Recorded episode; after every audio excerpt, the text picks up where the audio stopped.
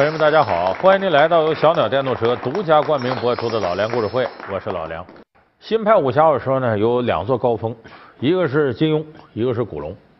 很多观众朋友啊，可能更偏向于金庸，为什么呢？有个理由，说金庸的小说啊，不像古龙的小说，感觉那么玄幻。说古龙很多小说呢，也没有时代背景，那江湖上好像一会儿这事儿一会儿那事儿，没个定数。而金庸很多书呢。一半以上的金庸武侠小说是有清晰的时代背景的，也就是说，金庸的爱好历史，他愿意把历史的东西和武侠混在一块。可是呢，武侠小说毕竟是文学创作，你就是第一流的历史学家来写小说，他也不可能完全按照历史的真实面貌来写，因为他把历史当做一个套子，人物往里套，真真假假，虚虚实实，有的地方虚构一下，可能这个人物形象就更丰满。所以，金庸小说的历史背景啊，存在是存在，但是它内容的真实性呢，咱们得说有真有假，有虚有实。有的时候呢，这读者一不留神呢，就信以为真了，因为金庸的历史背景和人物套的比较巧妙，有时候你甚至达到真假难辨的程度。金庸小说中，恶人段延庆是否真实存在？风流段正淳其实是妻管严。事到如今，你律性不改。呵呵，南帝段志兴竟是个昏君，辉煌了几百年的大理段氏为何会走向灭亡？本期老梁故事会，金庸看历史之段氏家族。《天龙八部》，你就没看过这书？这个电视剧恐怕那好几版的你也都看过。说这里边那几个主人公，首先是这个乔峰，后来叫萧峰，哎，北乔峰。南慕容，慕容复，段誉，就大理国的王子，后来也当上皇上了。还有个虚竹，这四个主要人物里头呢，虚竹的出身没什么历史背景，那三个主人公都是有历史背景。你看这个萧峰，萧峰他爸爸原来是辽国重臣萧远山。那么这个南慕容，慕容复呢，他祖上呢是大燕国的慕容氏，这个慕容氏呢是从鲜卑分出来的。那这里边历史背景呢，相对更靠谱的是段誉。段誉呢是这个云南大理国的王子，后来当上皇上了。在下段誉是奉王夫人之命，在这里种植茶花的。你就是那个书呆子？我不是书呆子啊，神仙姐姐，我每天做梦都会梦见你的。这个大理国在历史上真实存在了前后不到三百年。是那个云南那块南诏国之后分裂了之后，大理国开始兴起，后来被蒙古灭了，就大元朝给灭了。忽必烈派大军把这个大理给灭了。所以就说这个老段家这一支儿，这在历史上确实是实有其人。而且段氏这个皇族呢，净出传奇人物。你像四大恶人之首段延庆，咱们看《天龙八部》都知道四大恶人。说这段延庆呢，原先是这个大理的王子。后来呢，这个落魄了，以杀人为乐趣，成了天下第一大恶人。咱有刚才说这段誉，呃，就天生是个情种，不管爱上谁，这都是他同父异母的妹妹，挺痛苦啊。你他爸爸段正淳风流种子，哎，跟很多女人都有一腿，结果给段誉留下了无穷无尽的烦恼。咱们先说这段延庆，四大恶人之首这个段延庆呢，书里头写呀，他是大理国的王子。可是后来呢，大理国国内乱套了，出了个大奸臣，把段延庆他爸爸给害死了，篡位。这段延庆没办法跑，躲出去了，躲出去在外边呢学了一身武艺，学成了之后呢，哎，说有一些这个大理国出去的商人呢见着他了，跟他说：“你呀回去吧，那奸臣呐也被人给弄死了，你回去吧，你你那皇位给你控着呢。”就这么着，段延庆呢，千里迢迢从中原赶回大理，要继承这皇位。可没想到半道遇到一伙仇人，打起来了。结果这段延庆功夫也高，把这伙仇人呢打的死的死，跑的跑，但他也没落着好，两条腿也折了，啊，整个这脸上都是伤，喉咙这还让人给砍一刀，伤着声带，说话都说不出来了。这一道往回赶呢，你那时候医疗条件也不行啊，伤口都化脓了，都招苍蝇了。就变成了一个又瘸又哑、浑身邋邋遢遢、脏的不像样的，跟要饭花子似的。好不容易回到大理，免礼，一打听，坐下再说吧。说现在皇上谁呀？段正明。段正明是段誉的伯父，是段延庆的堂弟。嗯，说怎么段正明继位不说给延庆太子控着吗？一问才知道，那个奸臣是被人弄死了，也要把这个江山呢还给段氏一脉。可是绝大多数人以为啊，这段延庆死了，这么些年没消息了，你等他国不可一日无主啊，这怎么办？这个在族里再推举吧。一看段正明这个人很好，哎，忠厚贤德，武功也不错，就这样段正明当皇帝了。他当了皇帝了，延庆太子回来没他位置了。不仅没他位置了，这要有溜须拍马的见着他再把他宰了，向皇上请功去，怎么办呢？一想我呀，干脆。我找这个天龙寺，找我那些长辈就他的长辈出家以后都在天龙寺，这连滚带爬的到了天龙寺外了，这都天已经晚了。想让这个小恒给开门，小恒不理他。这段延庆在这很伤心，完了，你说我混成这个样子，我就是见我的那些伯父、叔叔、爷爷，我也没脸啊！我这都成什么样了？这人又瘸又哑，这浑身都招苍蝇，你说我活着还有什么意思？就想啊。在这自尽了得了，不活了。哎，正这时候出事了。这晚上他躺在天龙寺外的菩提树下，这个时候呢，正好是赶上月圆。哎，他就看见不远处忽忽悠悠过来一个人，走跟前一看是个女的，这头发呀很长，长发飘飘，一身白衣服，借着月光一看，说不出那么好看。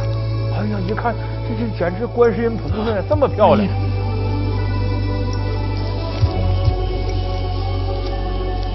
你对不起我，不把我放在心上，我要以牙还牙。观音菩萨，菩萨救我！他正在发呆这功夫，谁也没想到这女的做出个举动。一看他在地上躺着，照理说要一般女的看着这么一主，又瘸又哑，浑身都招苍蝇，躲还来不及，都得害怕，跟要饭花子。没有，这女的呢，看他一眼呢。把衣服脱了，干嘛呢？两个人就在天龙寺外啊，咱们说点文言文，叫野合啊，鱼水之欢。然后这女的就走了，这段延庆都回不过味儿来了。这是高科技呀，太奇怪了，怎么会这样呢？啊，想来想去想明白了，我呀都绝望了，但是老天不灭我，这是观音菩萨以另一种形式来度化我来了。告诉我不要失去对生活的信心，所以段延庆第二天重新燃起了生活勇气，哎，也不找天龙寺这些长辈了，往外跑。跑出去之后干嘛呢？疗伤。他身体这时候其实已经残疾了，哎，他把一身武功啊画到那个拐杖上头，所以从拐杖上能发出一阳指。然后声带不行了，学会了腹语，就搁肚子直接说话。可是呢，他心里满是怨恨，对所有人都恨。所以这一腔怨恨化作杀气，成为天下第一大恶人段延庆，把这个南海恶神呐、燕二娘啊和云中鹤呀收了为喽啰，成立了天下四大恶人这么一个小团队。后来开始连一个乔峰都收拾不了，这太有损我们恶人的威名了。原来是恶贯满盈的段延庆，难怪傅雨树有此造诣。哼！四大恶人全都投靠西夏一品堂，甘为走狗。啊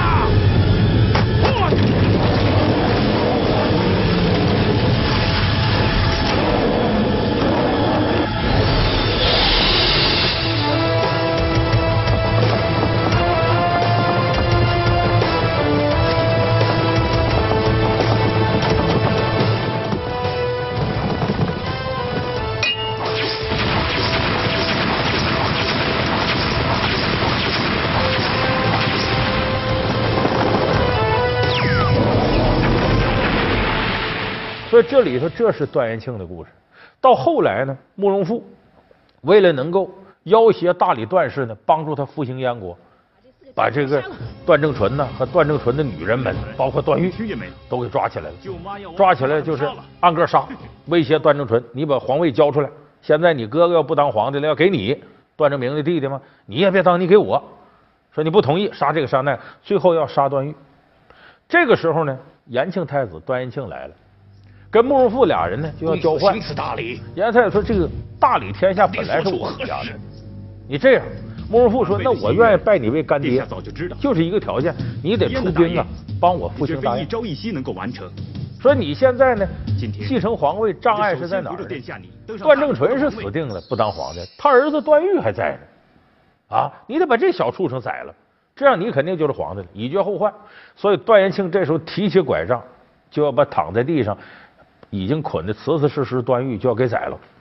正这时候危机之间，旁边有个女的，段正淳的夫人叫刀白凤，啊，也是正牌的王妃，突然间嘴里念出了几句话。我爹是不会把大理王位交给你的，你死了这条心吧。他要是不肯，你马上就得死。我段氏父子宁死不屈。姓段的，受死吧！天龙寺外，菩提树下，叫天龙寺外菩提树下，花子邋遢，观音长发。这话别人听了，什么乱七八糟的，这玩意没意思。段延庆耳朵里听着轰轰的，因为就他知道是怎么回事。天龙寺外菩提树下，花子邋遢，观音长发。这说当面播出。这时候他赶紧看刀白凤，刀白凤就告诉他：“你呀、看看段誉这块挂那个金牌儿那牌上写着他生辰八字，你一看就明白。他脖子上有块金牌，刻着他出生的时辰八字。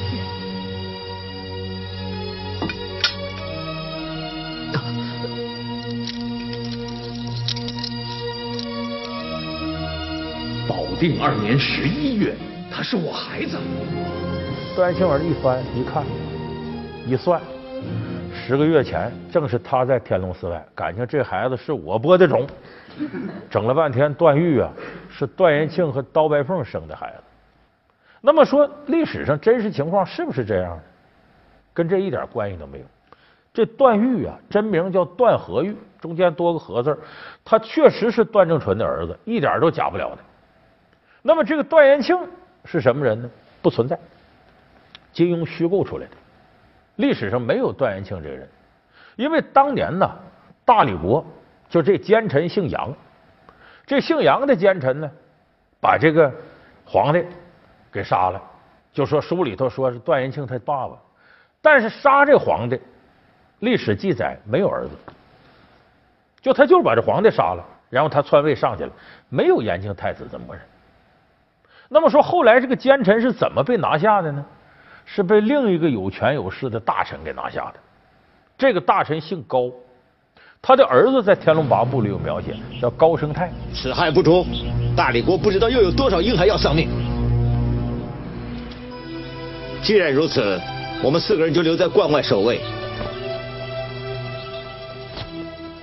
咱们可能看《天龙八部》书里注意到，这个人跟着段正淳，哎，应该说是大理国的一个呃很有名望的大臣，而且武功不错。在历史上，高生泰这爷俩可不是这形象，这俩人是地地道道的权臣、枭雄。就两个人呢，爷俩啊把持大理朝政多年。这个过程是什么情况呢？咱们说这姓杨的这个权臣呢，把这个皇上给弄死了，然后后来呢？这高生泰他爸爸把这姓杨的给弄死了，说弄死了，他上来当皇帝吗？没有。这高生泰他爸爸觉得呀，时机不够成熟，哎，这个位置啊，还得先给老段呢。这个王位本来就是延庆太子的，伯父窃据数十年，经常感到惭愧。如今上天的安排，由你来继位，就像是把王位还给延庆太子一样。那么真实的历史什么情况呢？高生泰他爸爸把这皇位呢给了这个段正明的堂哥，段正明的堂哥当了一阵儿啊，出家了，然后段正明接，段正明接了之后也出家了，是这么个经历。说怎么这俩皇上都出家呢？说这是大理国国王一心向佛呀？不是，都是让高氏父子给逼的。段正明他堂哥当了一阵皇帝，发现自己就是个傀儡，什么事都得听高氏爷俩的，所以他很苦闷，死活就不干了，然后他就出家了。你等到段正明接上来，也是如此。咱们说这段正淳在这个《天龙八部》里传奇人物，很多人男的看了都说我要是段正淳多好啊！为啥？这段正淳媳妇太多了。你看正牌的，来自百夷族的这漂亮女子刀白凤，这是王妃，哎，段誉的母。你再看外头女的，你都说段誉倒霉，碰上个钟灵，挺漂亮个丫头吧，那跟她挺好。哎，钟灵是他同父异母妹妹，他母亲叫俏钥匙甘宝宝，当年是跟段正淳好。哎，你再碰到穆婉清，这俩人挺好吧？穆婉清她母亲修罗刀秦红棉，当年跟段正淳好。你不能杀他，你更不能嫁给他。为什么呢？因为，因为玉儿是你的兄长。你说段郎他是我哥哥。是，还有，我告诉你，你师父其实是你母亲，而我，我是你的亲爹。后来碰着王语嫣神仙姐姐，她母亲王夫人也是当年段正淳的女人，还有阿朱阿紫的母亲阮星竹。还有后来这个呃，丐帮副帮主马大元的夫人康敏，全是段正淳女人，也不知道哪儿划了的，走哪儿都到处留情，而且对哪个女人还都挺好。阿罗，段郎，阿罗，段郎，你为什么不避开？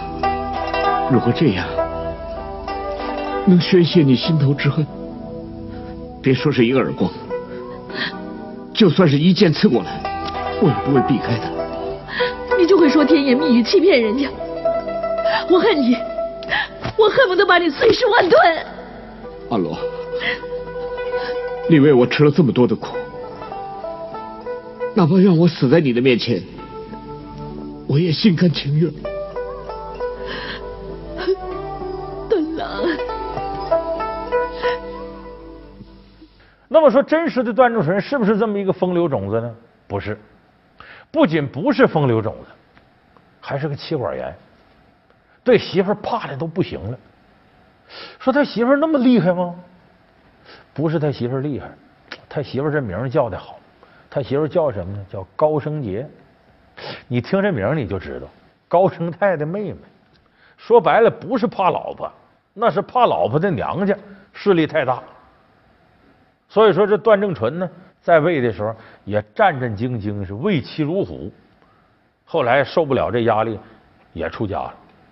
你看这老段家，咱刚才说这么会儿功夫，连着几个皇帝都出家了。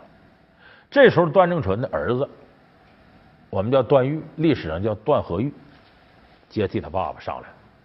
这个段和誉呢，应该说是大理国的一个还了不起的君主，在历史上。书里边写他呢，其实段誉也挺倒霉。情窦初开时候呢，初恋的时候，碰着钟灵，碰着穆婉清，碰着这王语嫣，全是同父异母妹妹。你这个负心汉，你不但害了我，还害了我们的女儿雨嫣。我们的女儿，她叫雨嫣。当时我怀着雨嫣，走投无路。后来回到姑苏，嫁给了王家。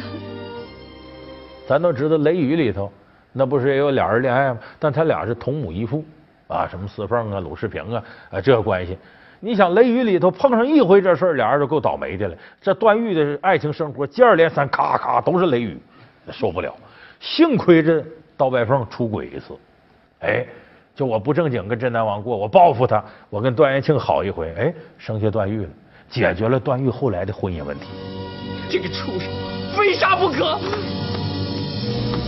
玉儿，不要啊！段延庆才是你的亲生爹。